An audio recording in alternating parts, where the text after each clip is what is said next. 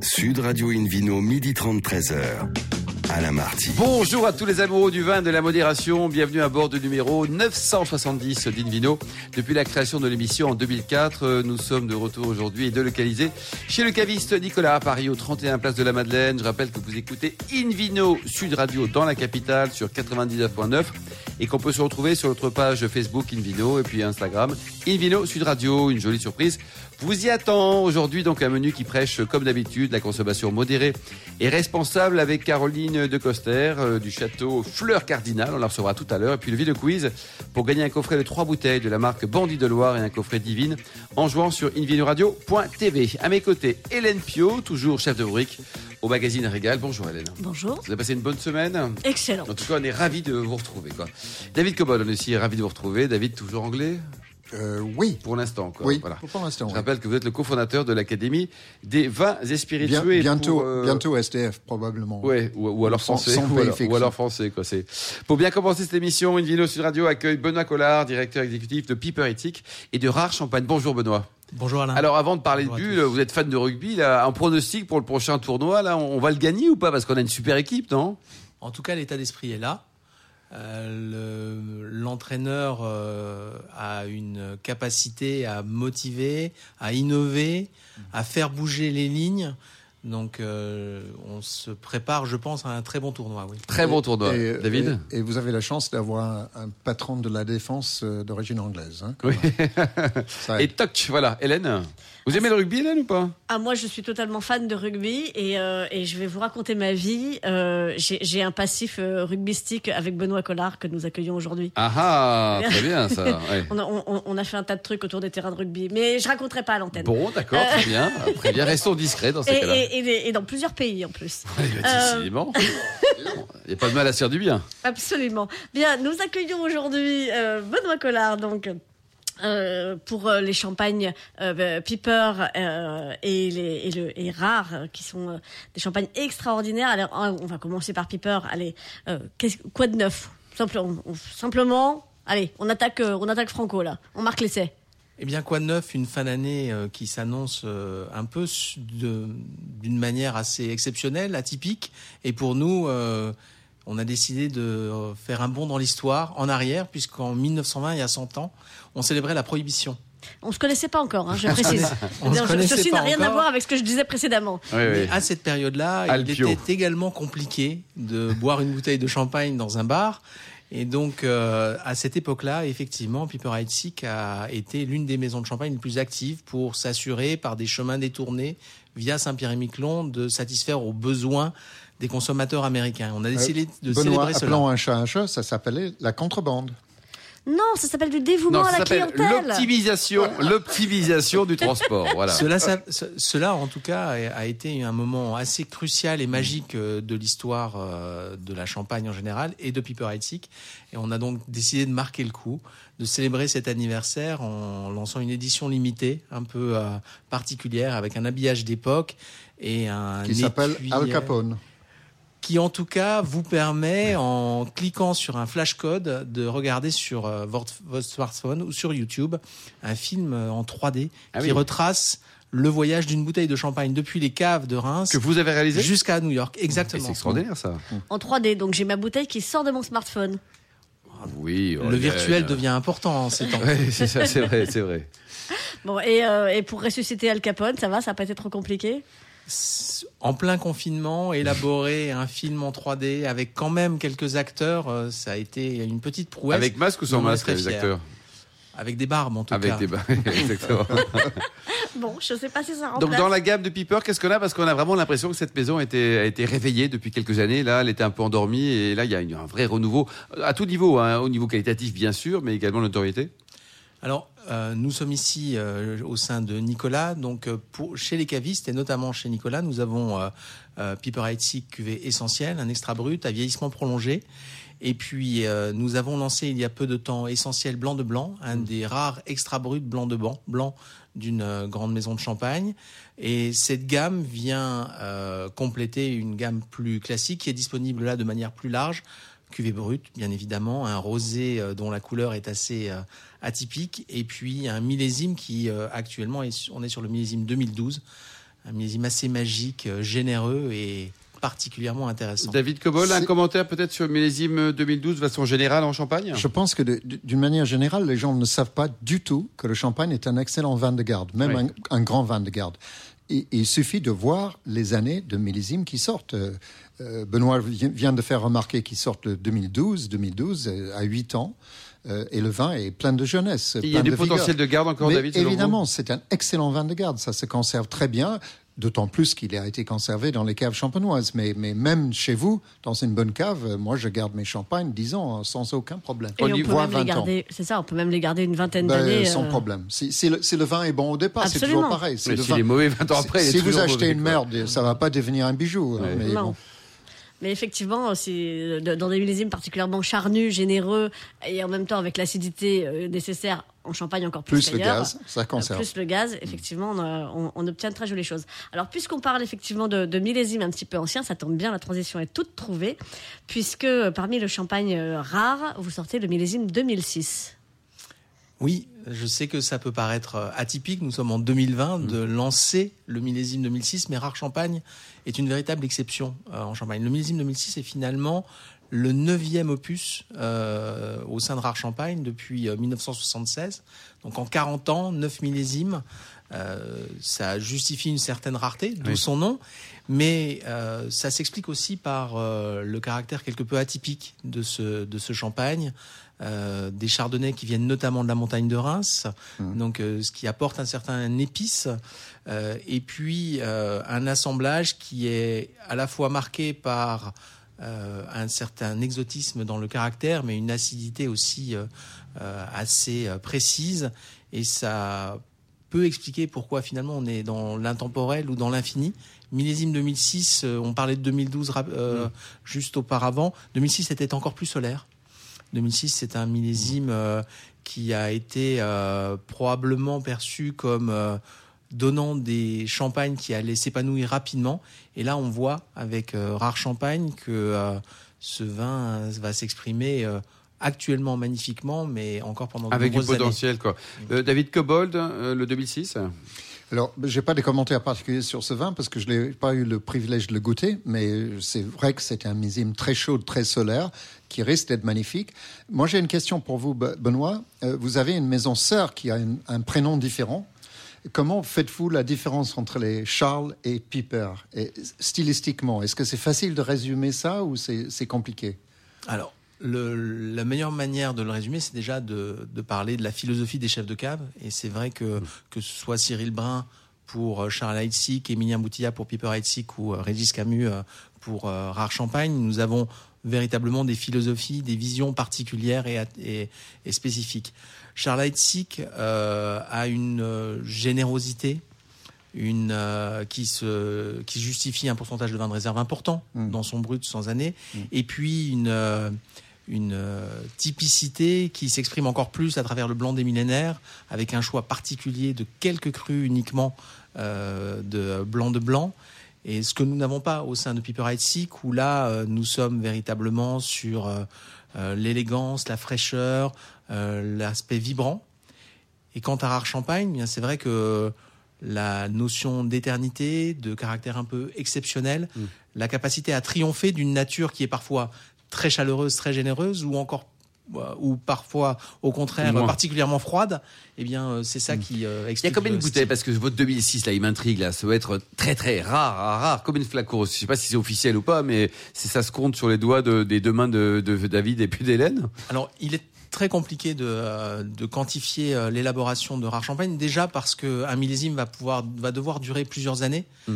Euh, donc c'est c'est vrai que on, ne le commercialise que dans un certain nombre de lieux bien choisis, Et notamment vous chez Nicolas. Vous les dégorgez au fur et à mesure? Et nous les dégorgeons effectivement régulièrement euh, lorsque, par exemple, un millésime va durer trois ans. On va faire probablement entre 3 et 5 dégorgements. Alors, David Cobol, le point technique de l'émission. Dégorgement, c'est quoi? Parce que moi, je le fais dans ma cuisine, là, mais c'est quoi dans le champagne C'est aussi lorsqu'on retire les levures qui sont restées présentes avec le vin depuis euh, 2006, hein, en l'occurrence, euh, bah, il faut les éliminer. Donc c'est une procédure technique très spécifique euh, que les champenois ont inventée Euh, ça a pris du temps, c'était pas euh, en claquant des doigts comme Ils la ont pris légende quelques raconte. bouchons dans la tête avant de C'était pas. Madame Clicquot et sa table de cuisine qui était une légende, mais une jolie légende d'ailleurs, mais ça a pris beaucoup de temps. Donc il faut éliminer ce dépôt, c'est de la matière solide qu'il faut sortir de la bouteille si le vin n'est pas trouble.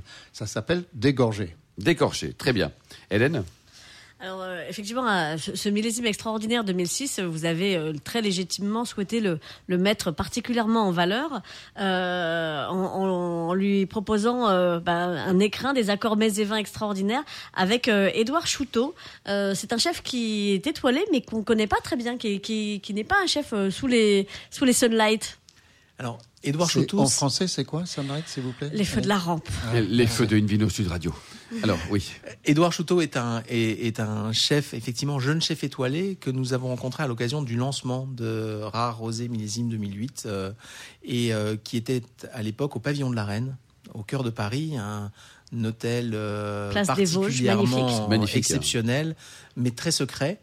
Et euh, jeune chef euh, particulièrement inventif, attentif aux, aux ingrédients, aux arômes, aux épices, et qui effectivement est au tout début de sa carrière.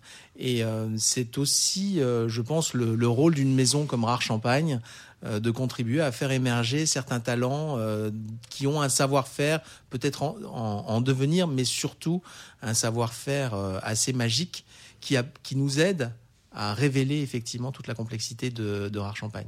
Alors c'est- l'heure du déjeuner, hein, tout le monde a un petit peu faim. Je vais, aggraver le, problème, hein, surtout pour ceux qui nous écoutent, je sais pas, dans leur voiture ou en tout cas loin de, leur cuisine.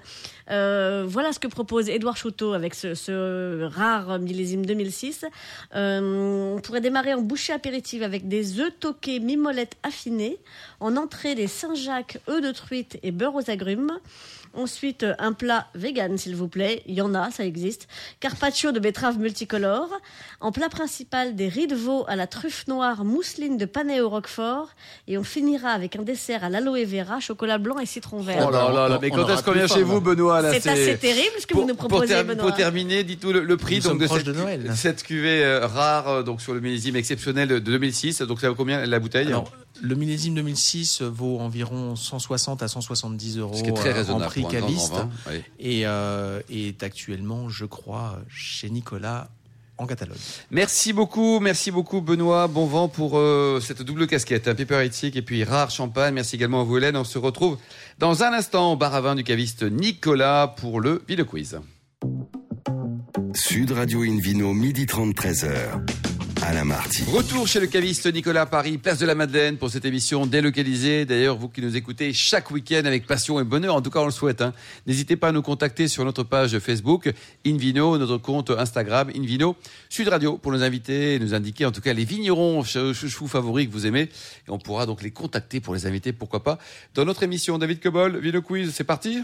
C'est parti. Alors, je rappelle euh, la question de la semaine dernière. Quel est l'autre métier de Christophe Orios, en plus d'être vigneron Plutôt néo-vigneron, d'ailleurs. Réponse A, entraîneur de rugby. Réponse B, professeur de EPS. Et réponse C, arbitre.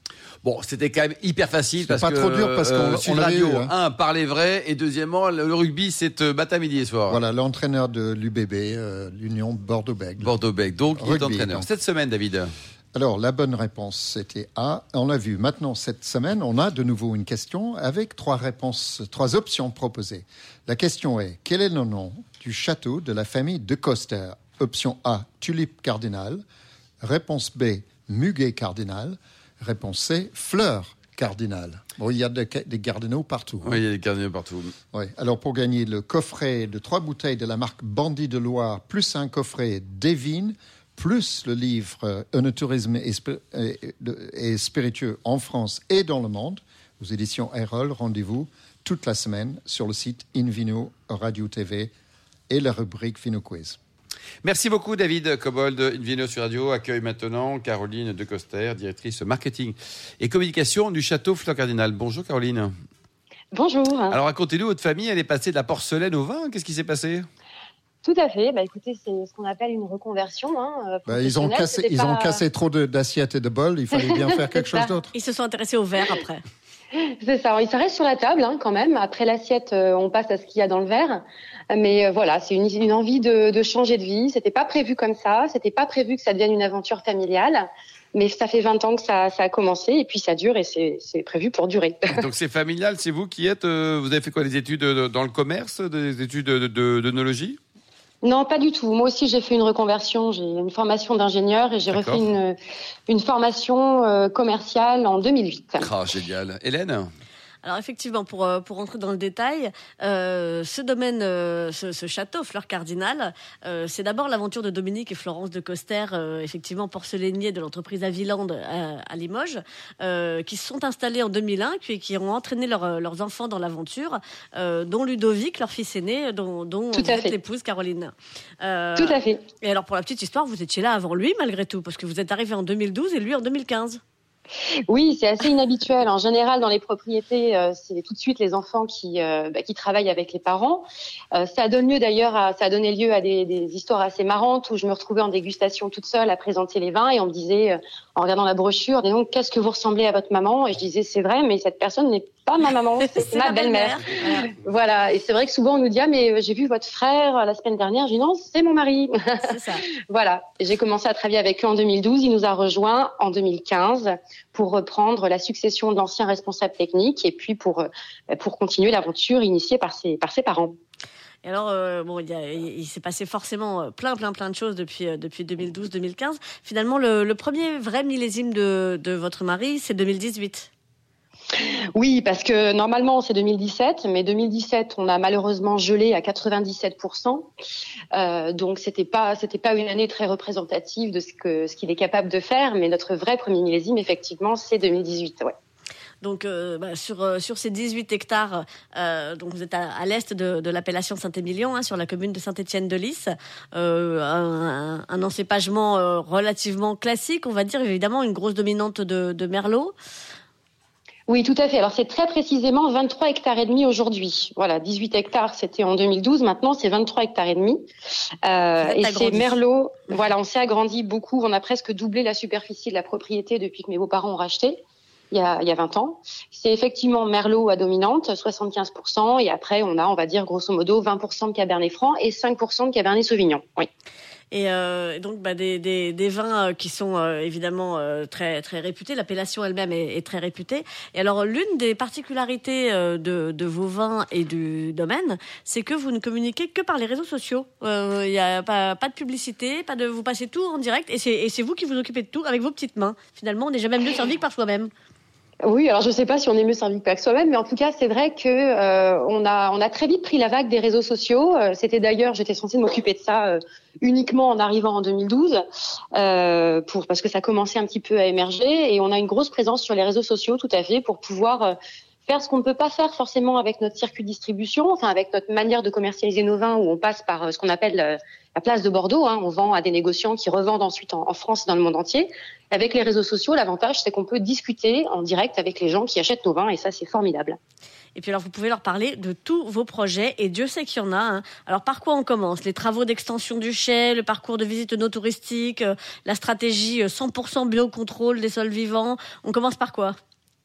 Tout ça, c'est tout, tout est mêlé en fait. Il n'y a pas de priorité chez nous. Il y a effectivement un nouveau chai qui, euh, j'espère, va bientôt être finalisé pour l'été prochain. euh, qui vient euh, bah, être la- lui aussi la continuité de, de ce qu'on a fait, de ce que mes beaux-parents ont commencé en 2001, hein, avec la volonté de faire un œnotourisme durable, plutôt ce qu'on appelle du slow tourisme, c'est prendre le temps avec les gens, les recevoir par petits Alors, groupes. alors com- comment ça, ça- comment peut-on faire durer le tourisme? Vous enfermez les gens à, à double tour, comme ça ils restent pendant 15 jours? Non, mais euh, l'idée, c'est que les gens repartent de, de chaque visite en se disant on a passé un super moment, pas forcément parce que le chai est incroyable, a coûté des centaines de millions d'euros, mais tout simplement parce qu'on a pris le temps de bien nous expliquer. On a aussi pris le temps de nous demander ce qu'on attendait vraiment de la visite. On s'adapte un peu aux gens.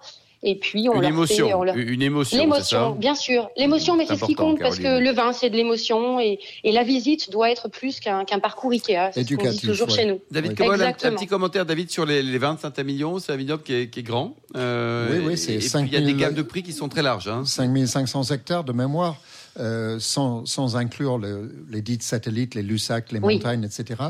Euh, donc c'est une très très vaste euh, appellation qui a plusieurs terroirs à l'intérieur de son Oui. territoire. parce que vous avez en bas la, la partie plaine euh, proche de la Dordogne, ensuite la côte qui monte, qui, qui, qui commence à être de plus en plus calcaire au fur et à mesure qu'on atteint vers le sommet, le plateau derrière la ville et autour de la ville de Saint-Émilion, plateau calcaire. Tout à fait à, à l'extrémité ouest, vous avez une partie qui borde sur Pomerol où vous avez des poches de graves assez singuliers. Et puis à l'est, là où vous êtes avec la fleur cardinale, d'autres reliefs qui, qui sont la prolongation de, de, du plateau. Avec, du plateau calcaire, oui. Du plateau plateau calcaire. Avec, Mm. avec des, des, des orientations assez variables, des assez jolies croupes avec des vallées, des vallons. Et tout ça, ça continue vers Castillon qui, le- qui le juxte. Donc, c'est une appellation, je dirais, hétéroclite. Et heureusement, ça fait, ça fait justement l'intérêt de cette appellation, c'est d'avoir des différences. Ah, Oui, c'est ça avait vraiment sa diversité de terroir qui est très intéressante, oui. Alain euh, en parlait, euh, ça, ça fait aussi une diversité de, de, de prix, bien sûr. Euh, quelle est la gamme des, des, des prix à Fleur Cardinal Alors vous avez le grand vin, Château Fleur Cardinal, que vous allez pouvoir trouver aux alentours de, on va dire suivant les millésimes, 45 euros. Euh, sur les millésimes les plus récents. Là, on vient aujourd'hui, enfin hier très précisément, de lancer un second vin qui s'appelle Intuition de Fleur Cardinal, que vous allez trouver à 19,90 euros. Et après, euh, 19,90, c'est ça précis, sent le, hein. le- Ouais. le prix étudié, Caroline. Oui. hein, c'est pas le Ouais. hasard, ça. hein. on, peut peut-être dire 20 euros pour simplifier, Ouais, non? Oui, voilà, on va 20, dire 20 45, euros. euh. Et puis après, on a une autre propriété qui s'appelle Château Croix Cardinal, qui euh, est en Saint- Saint-Émilion Grand Cru également, qui jouxte euh, Château Fleur Cardinal et qui, elle, on va pouvoir trouver autour de 25-30 euros. Et puis, on a un vin blanc qui va bientôt euh, voir le jour l'année prochaine, puisqu'on a la chance d'être sur ces argilo-calcaires dans ce secteur frais de Saint-Émilion, où on peut faire du blanc. Et ça, ça verra le jour euh, l'année prochaine. Voilà, premier millésime 2021. Je rappelle que ça, ça serait en appellation Bordeaux. hein. C'est ce que j'allais de- Tout à fait, Bordeaux ouais. blanc. Oui, oui, oui. Et euh, alors ça, ça vous en fait encore beaucoup des projets pour l'année prochaine parce que vous êtes en pleine action de reforestation aussi. Oui, alors ça c'est vraiment le projet de mon, de mon mari euh, avec toutes les tout ce qu'on voit un petit peu. On voit l'Amazonie euh, qui se qui voilà avec, Qui des- avec incendies qui brûlent. On voit on a vu l'Australie où c'est catastrophique aussi. On se dit bon, on est sur notre petit terroir de Saint-Émilion, euh, sur nos 20 hectares. Qu'est-ce qu'on peut faire? On va pas tout arracher pour replanter des arbres, mais on se dit finalement planter un arbre ici ou planter un arbre ailleurs, c'est euh, la même chose, voire même c'est mieux dans les secteurs où les arbres poussent plus vite. Et donc, on a pris la décision à partir du millésime 2019 en se disant chaque caisse vendue participe à la plantation d'un arbre avec un projet cette année sur la Tanzanie et donc avec un, objectif de plantation de 10 000 arbres par an. Très bien. Et c'est un engagement à, hein. à long bravo, terme. Oui, oui, parce qu'on on peut pas le faire chez nous, alors autant le faire ailleurs et là où les gens en ont vraiment besoin. Ben écoutez, voilà, on, redit le, le- le message aux auditeurs. hein, euh, pour chaque caisse de Château Fleur Cardinal achetée, il y a un arbre planté. C'est euh, c'est chouette. Et alors en plus, la caisse, euh, vous verrez, il y a un petit message gravé au fond de chaque caisse qui vous dit "Hep hep hep, ne jetez pas ça à la poubelle ou au feu. Faites-en un nichoir à oiseaux." J'ai trouvé ça joli comme tout. Oui, c'est gentil. Alors ça, c'est l'expérience du confinement. C'est-à-dire qu'avec les enfants, on s'ennuie un peu. À force de voir On les a- oiseaux et les enfants, on vous dit tiens, soit on met les enfants dans un nid, soit on trouve Soit dans une caisse. Soit dans une caisse. oui. Oui, c'est un- petit peu ça. Non, je devrais pas dire ça. Ils sont juste à côté en plus. Mais, Allez, on les euh, embrasse. c'est le week-end. oui. Mais c'est vrai que c'est de dire on a toutes ces caisses, il ne faut pas les jeter. Alors si on n'est pas bricoleur, bah, ça sert toujours une caisse de rangement. hein. Euh, mais si on est bricoleur, on peut en faire des choses. Et puis finalement, quelques jours avant de lancer la fabrication des caisses, j'appelle euh, mon imprimeur. Je lui dis est-ce que tu peux imprimer le fond de la caisse? Il me dit qu'est-ce que tu veux mettre? Le blason? Je lui dis non, je veux un plan de montage. Donc euh, pour le millésime 2018, ce sera un nichoir pour les oiseaux. Et puis l'idée, c'est que dès début, euh, début 2021, on lance un, un jeu concours pour les bricoleurs en disant ben voilà cette année euh, c'est à vous de trouver le prochain euh, plan de montage. Est-ce- Qu'est-ce que ce sera? J'en sais rien, mais vous avez les dimensions de la caisse, à vous de nous fournir euh, la meilleure idée et puis celui qui a la, la meilleure idée remporte sympa. la caisse. David? Moi, j'ai une proposition, parce que je le fais depuis Oui. des années. Je fais des bibliothèques avec des caisses. Ah bien sûr, bien pas, sûr c'est la pas très bibliothèque. compliqué. oui. Et on peut varier les, tailles, les, les formes, les orientations des livres. Si on met la caisse debout, on a des grandes livres d'art, par exemple, et bête, ça, facile. David. Et c'est facile, ça. Ouais, Tout vous à vous fait. êtes menuisier au départ quand même, plein de David. caisses hein. de vin. Alors je, je, Plein de vin, donc un bon soutien pour la filière euh, vinicole. Alors je, je, je, continue sur cette fibre poétique, effectivement, après les nichoirs à oiseaux et éventuellement les bibliothèques. Euh, la poésie, c'est effectivement quelque chose qui vous tient à cœur euh, au, au Château Fleur Cardinal, puisque Oui. bah, ch- chaque année, vous avez un partenariat avec des accords 20 musiques. Et cette année, c'était Suleiman Diamanka. On n'a pas beaucoup le temps pour en parler cette fois-ci, mais vraiment, j'encourage tous nos auditeurs à aller écouter ce euh, sur votre site internet ou sur YouTube. Euh, Souleymane Diamanka et le château Fleur Cardinal. C'est Merci beaucoup, merci Caroline, merci Hélène, merci aussi à Benoît Collard, David Cobol et aux millions d'amateurs de vin qui nous écoutent chaque week-end. N'oubliez pas de tenter votre chance sur notre compte Instagram Invino Sud Radio pour remporter un coffret avec des belles cuvées à déguster. Un clin d'œil à Angéline qui a préparé cette émission ainsi qu'à Sébastien pour la partie technique. Fin de ce numéro d'Invino Sud Radio. Pour en savoir plus, rendez-vous sur sudradio.fr, invinoradio.tv ou nos pages Facebook Invino ou Instagram. On se retrouve demain à 12h30 précise pour une nouvelle émission. D'ici là, excellent déjeuner, restez fidèles à Sud Radio, encouragez tous les millions français, surtout, surtout, n'oubliez jamais, respectez la plus grande démodération.